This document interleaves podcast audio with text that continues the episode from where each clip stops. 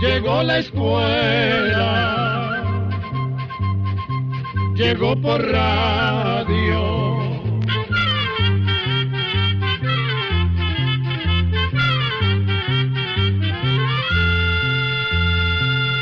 Oigamos la respuesta.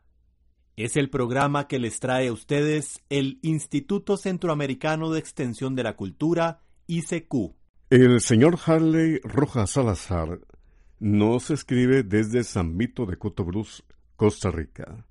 Nos pregunta lo siguiente. ¿Qué características tiene el mosquito Aedes aegypti, causante del Zika, dengue chikungunya y fiebre amarilla. ¿Por qué son las hembras el principal transmisor de estas tres enfermedades? Oigamos la respuesta. Es muy importante reconocer al zancudo que transmite el virus que causa estas enfermedades que usted nos comenta. El Aedes aegypti se reconoce porque es un zancudo de color café oscuro o negro con unas manchas blancas en el cuerpo y rayas blancas en las patas. Como usted bien dice, es la hembra la que pica. Los machos se alimentan del néctar de flores y casi siempre mueren después de aparearse. Las hembras, en cambio, se alimentan principalmente de sangre, la cual necesitan para que sus huevecillos se desarrollen. Estudiando a las hembras de la Aedes aegypti, los científicos se han dado cuenta que las que se alimentan con sangre humana producen una mayor cantidad de huevecillos que las que se alimentan con sangre de animales. Se cree que por esta razón estos zancudos se han adaptado a vivir dentro de las casas o en sus alrededores para picar más fácilmente a las personas. El Aedes aegypti pica en partes descubiertas de la persona, como los tobillos, brazos o cuello, y pueden picar a cualquier hora del día o de la noche, pero generalmente pican durante el día. Si el zancudo pica a una persona infectada, ese zancudo llevará el virus en su cuerpo, y podrá infectar a otras durante toda su vida. Es importante saber que para reproducirse estos zancudos necesitan de agua estancada. La hembra deposita sus huevecillos alrededor del agua. Luego de esos huevecillos nacen las larvas, que son como unos gusanitos que viven dentro del agua y que suben a la superficie para respirar. Después las larvas crecen, se transforman en pupas, que son como capullos y al final se convierten en zancudos. Por eso se insiste tanto en que es necesario quitar todos los recipientes que puedan contener agua, porque así se evita que estos zancudos se reproduzcan.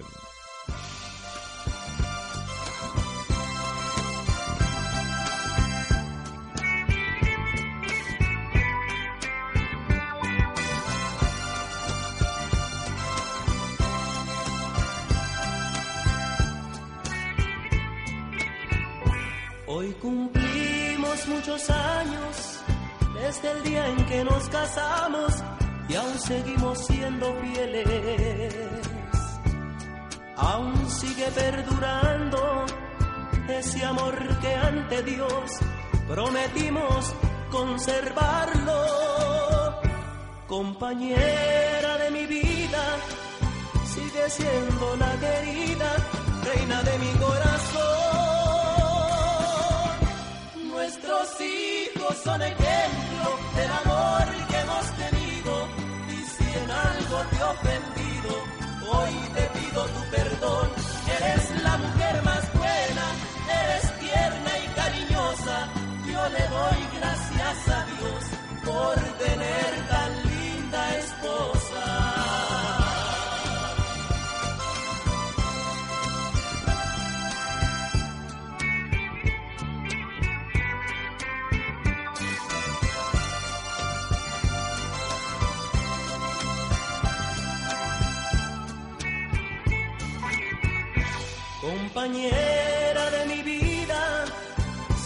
Siendo la querida reina de mi corazón. Nuestros hijos son ejemplo del amor que hemos tenido y si en algo te he ofendido, hoy te pido tu perdón. Eres la mujer más buena, eres tierna y cariñosa, yo le doy gracias a Dios por tener tan linda esposa.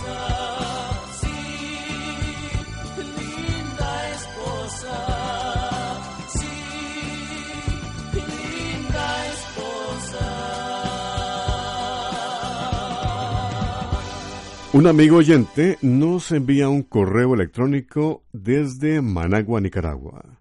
Nos dice lo siguiente.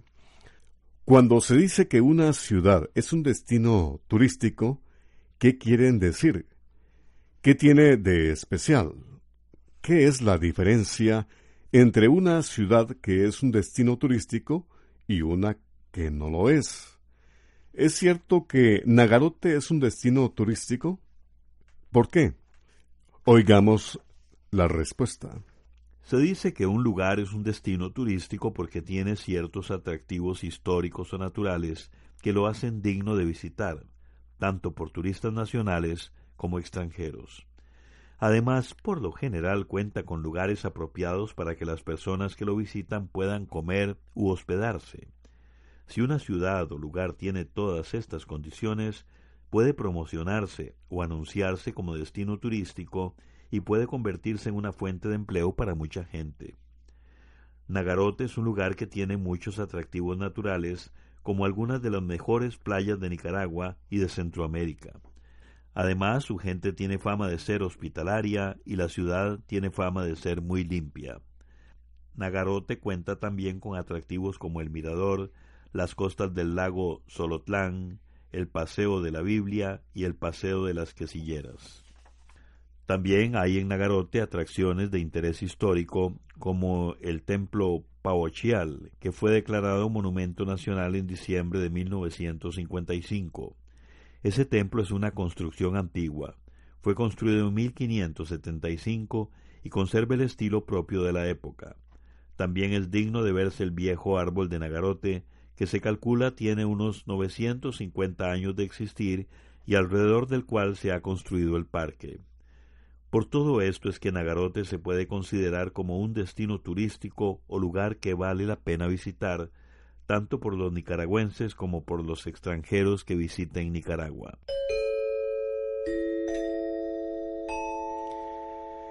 El señor Rafael Mosquera nos ha escrito desde Guatuso, en Alajuela, Costa Rica. Nos hace la siguiente pregunta. Deseo saber de algún abono foliar para atomizar los árboles de guanábana, pues la fruta se pone negra cuando está tierna y se cae. Escuchemos la respuesta. Por lo que usted nos cuenta de sus árboles de guanábana, es probable que tengan la enfermedad llamada antracnosis esta enfermedad la produce un hongo y es la que ocasiona más daños en las siembras de guanábana. Por eso se recomienda sembrar árboles que provengan de otros que hayan resultado resistentes a la enfermedad. Para combatir la antracnosis se pueden aplicar fungicidas como Venomil 50 o Cicocin 50, poniendo de 4 a 8 gramos de cualquiera de ellos por galón de agua. Las fumigaciones se deben hacer cada mes en las épocas menos lluviosas y cada 15 días cuando llueve mucho. Algo muy importante es que durante la época de floración no se deben usar fungicidas a base de cobre ni productos nitrogenados porque botan la flor. Además es necesario podar los árboles quitándoles las ramas enfermas, secas y mal colocadas, mantener el suelo libre de malas hierbas y hacer los drenajes necesarios para que el agua de las lluvias no se empose. Es conveniente abonar los árboles de guanábana con la fórmula 10-30-10 o bien la 12-24-12, pero si tiene facilidad de conseguirlas, pueden dar mejor resultado las fórmulas 18, 5, 15, 6, 2 o bien la 20, 7, 12, 3, 1, 2 que contienen los llamados elementos menores como el manganeso, el cobre, el zinc o el hierro. Quiero que me hablen de la enfermedad llamada Zika, qué la causa y cuál es el tratamiento. La pregunta nos la hizo el señor Moisés Ricardo López Hernández, quien nos escribe desde la ciudad de Guatemala. Oigamos la respuesta. El Zika es una enfermedad producida por un virus que se transmite a través de la picadura de un mosquito llamado Aedes aegypti, que también transmite el dengue y el chikungunya. La enfermedad del Zika se llama así porque es el nombre de un bosque de Uganda, en África, donde el virus que produce esa enfermedad fue descubierto por primera vez hace casi 70 años. En la actualidad, la enfermedad del Zika se encuentra en 20 países de América. El virus del Zika produce fiebre no muy fuerte, sarpullidos, conjuntivitis, que es una inflamación de los ojos, y dolores en los músculos y articulaciones. También se inflaman las manos y los pies, estas molestias empiezan a presentarse entre dos y siete días después de que el mosquito ha picado a la persona. Además, algo que preocupa a los médicos es que si un mosquito infectado de Zika pica a una mujer embarazada, hay posibilidad de que el niño nazca con serios problemas de salud. Todavía no se ha encontrado un tratamiento o medicina especial que cure la enfermedad del Zika. Lo que se hace generalmente es dar medicinas que alivien los síntomas, sobre todo la fiebre y los dolores. Es importante cuidar que la persona no se deshidrate, por eso debe tomar bastante líquido y en la medida de lo posible guardar reposo. Al igual que sucede con el dengue y la chikungunya, las autoridades de salud insisten en que la principal medida de prevención es evitar que se formen criaderos de mosquitos. Estos insectos se reproducen en aguas estancadas. Por eso conviene quitar llantas, basura, baldes y cualquier recipiente donde se pueden posar el agua, tanto dentro de las casas como en los alrededores. También hay que colocar sedazos en puertas y ventanas para impedir que estos insectos entren en las viviendas y piquen a las personas. Y se recomienda cubrir la piel con ropa de manga larga, pantalones y sombreros si se está mucho tiempo al aire libre o cerca de lugares donde hay aguas estancadas además de que se deben usar repelentes contra los insectos. En Oigamos la Respuesta y en el Instituto Centroamericano de Educación y la Cultura tenemos una conferencia sobre el Zika que usted puede solicitar llamándonos a nuestros teléfonos que se mencionan al final de este programa o bien dirigiéndonos directamente una carta o asistiendo al ICQ en San Pedro de Montes de Oca.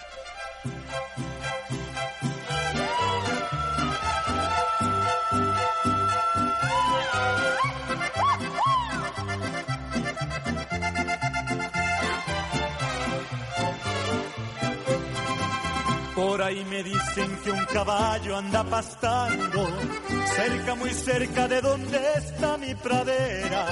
Dicen que le echa miraditas a mi yegua, no vaya siendo que las eche bajo tierra.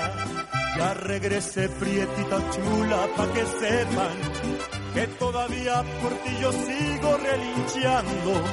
A ver quién sale a responderme los relinchos a ver quién pega como yo los mismos brincos. Por eso traigo escandalera desde anoche, por eso traigo tamborazo desde ayer, para que sepan los caballos y los mulos que sigue siendo nada más el mismo rey. Por eso traigo escandalera desde anoche, por eso traigo tamborazo desde ayer para que sepa todo el pueblo que en tu alma sigue viviendo, sigue estando el mismo rey. Yeguas para los caballos y las chamacas para Pablo. Y ese soy yo. Ni quien lo discuta, Pablito.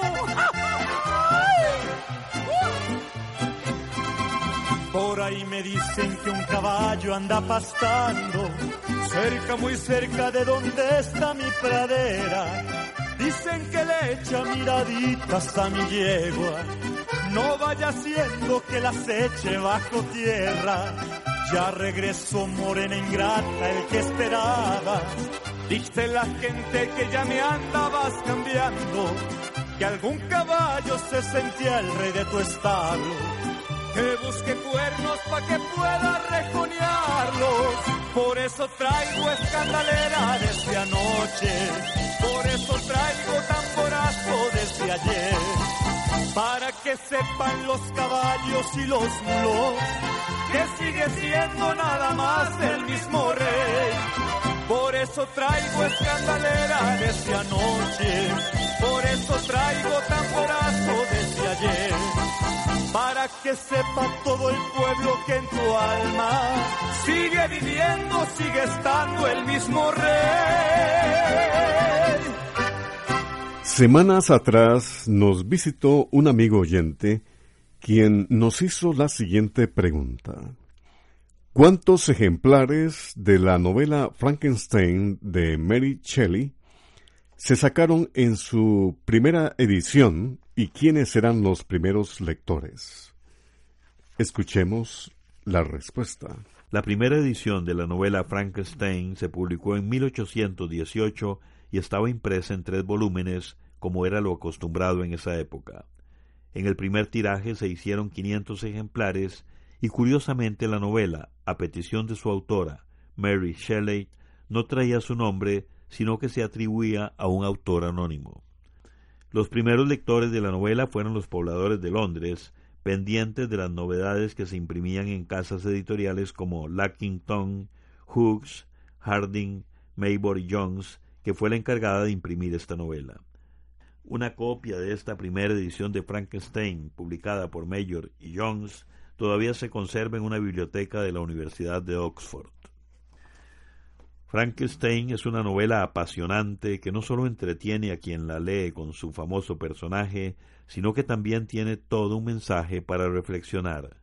Se puede decir que esta obra es una crítica o reflexión sobre el abuso que en aquel tiempo, y quizás también ahora, se hacía de la ciencia, la cual era considerada por muchos como un camino hacia el poder divino y hacia el poder de la creación.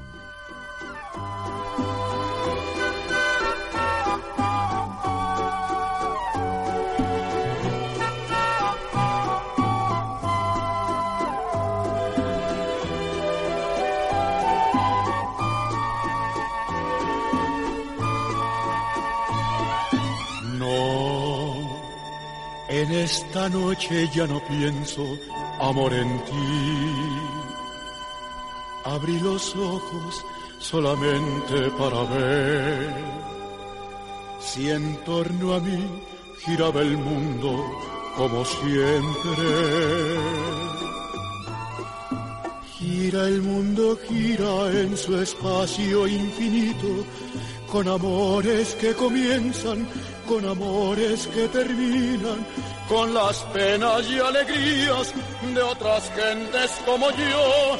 El mundo, por eso ahora yo te miro y en tu silencio yo me pierdo. Y no soy nada al verte a ti.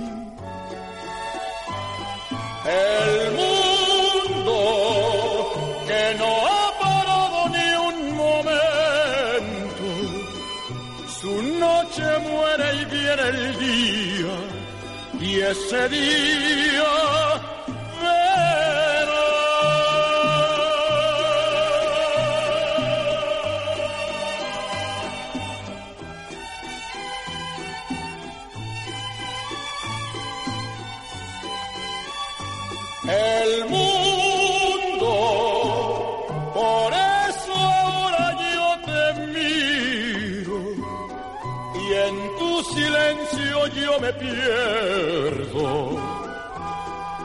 soy nada al verte a ti. El mundo que no ha parado ni un momento su noche muere y viene el día, y ese día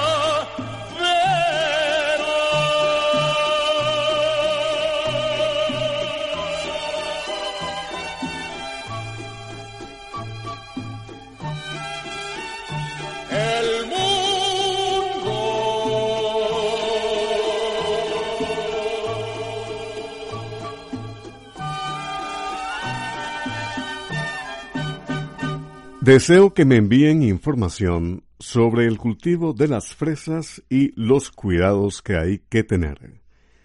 Esa es la consulta que nos ha hecho una estimada oyente que nos escucha desde Alajuela, en Costa Rica.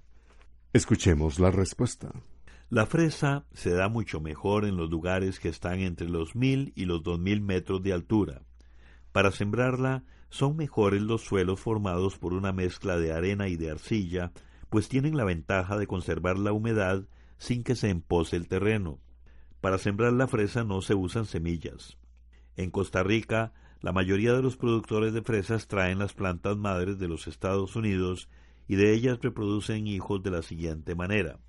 Cada vez que la mata madre florea, se le cortan las flores.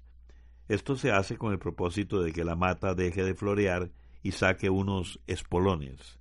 Cuando los espolones tocan la tierra, producen raíces y se forma así una nueva planta de fresa. Cuando se han formado suficientes plantitas, se trasplantan al lugar en donde se quiere cultivar la fresa.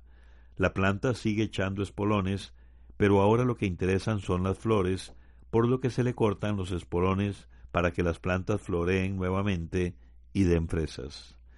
Antes de la siembra definitiva de la fresa, se debe arar el terreno a unos 30 centímetros de profundidad. Luego se le aplica materia orgánica y se le agrega cal viva. Después se le dan al terreno dos pasadas de rastra hasta dejarlo bien desmenuzado. Si las matas trasplantadas se siembran en una ladera, las eras trazadas deben ir siguiendo el contorno de la ladera. Los desagües pueden tener 20 centímetros de profundidad y 80 centímetros de ancho, dependiendo de la inclinación del terreno, y la distancia de siembra entre cada mata debe ser de 15 a 20 centímetros. Muchos agricultores ponen plástico de color negro antes de efectuar la siembra de la fresa y hacen huecos en el plástico en el lugar donde va cada mata. Con esto evitan que brote en las malas hierbas y además conservan en el suelo el calor necesario para que los frutos maduren en forma pareja. La plaga que más frecuente ataca la raíz de las matas de fresa es la de los nematodos, que son como una especie de lombricitas tan diminutas que solo se pueden ver a través de un microscopio. Para combatirlos se puede usar el producto llamado Vitade-L, del que se ponen tres onzas por bomba de atomizar de cuatro galones. Cada mes y medio se deben atomizar las hojas de las matas con esta mezcla, pero atención, desde seis días antes de recoger la cosecha hay que tener cuidado de no aplicarla para que las fresas no lleven restos de la atomización. En Costa Rica la fresa se siembra en algunas zonas de Heredia como San José de la Montaña y Barra Blanca, en Alajuela en lugares como Fraijanes y Poacito, en la zona de Los Santos, en San Ramón de Tres Ríos y también en San Isidro de Coronado. Programa D, Control 73. Así llegamos a un programa más de Oigamos la Respuesta. Pero le esperamos mañana, si Dios quiere, aquí por esta su emisora y a la misma hora. Mándenos sus preguntas al apartado 2948-1000 San José, Costa Rica. También nos puede llamar a los teléfonos 22 25 52 38 o 22 25 53 38 o mándenos un fax al 22 25 22 27. También le damos el correo electrónico icq.org. Celo de letreo icecu arroba icecu.org. Para nosotros sus preguntas son muy importantes y estamos para servirle. También puede dirigir su pregunta a esta emisora que ellos amablemente nos la harán llegar. Muy importante, dele su nombre completo, dirección bien exacta ah, y el lugar donde escuche el programa. Recuerde que comprender lo comprensible es un derecho humano. Que Dios le bendiga.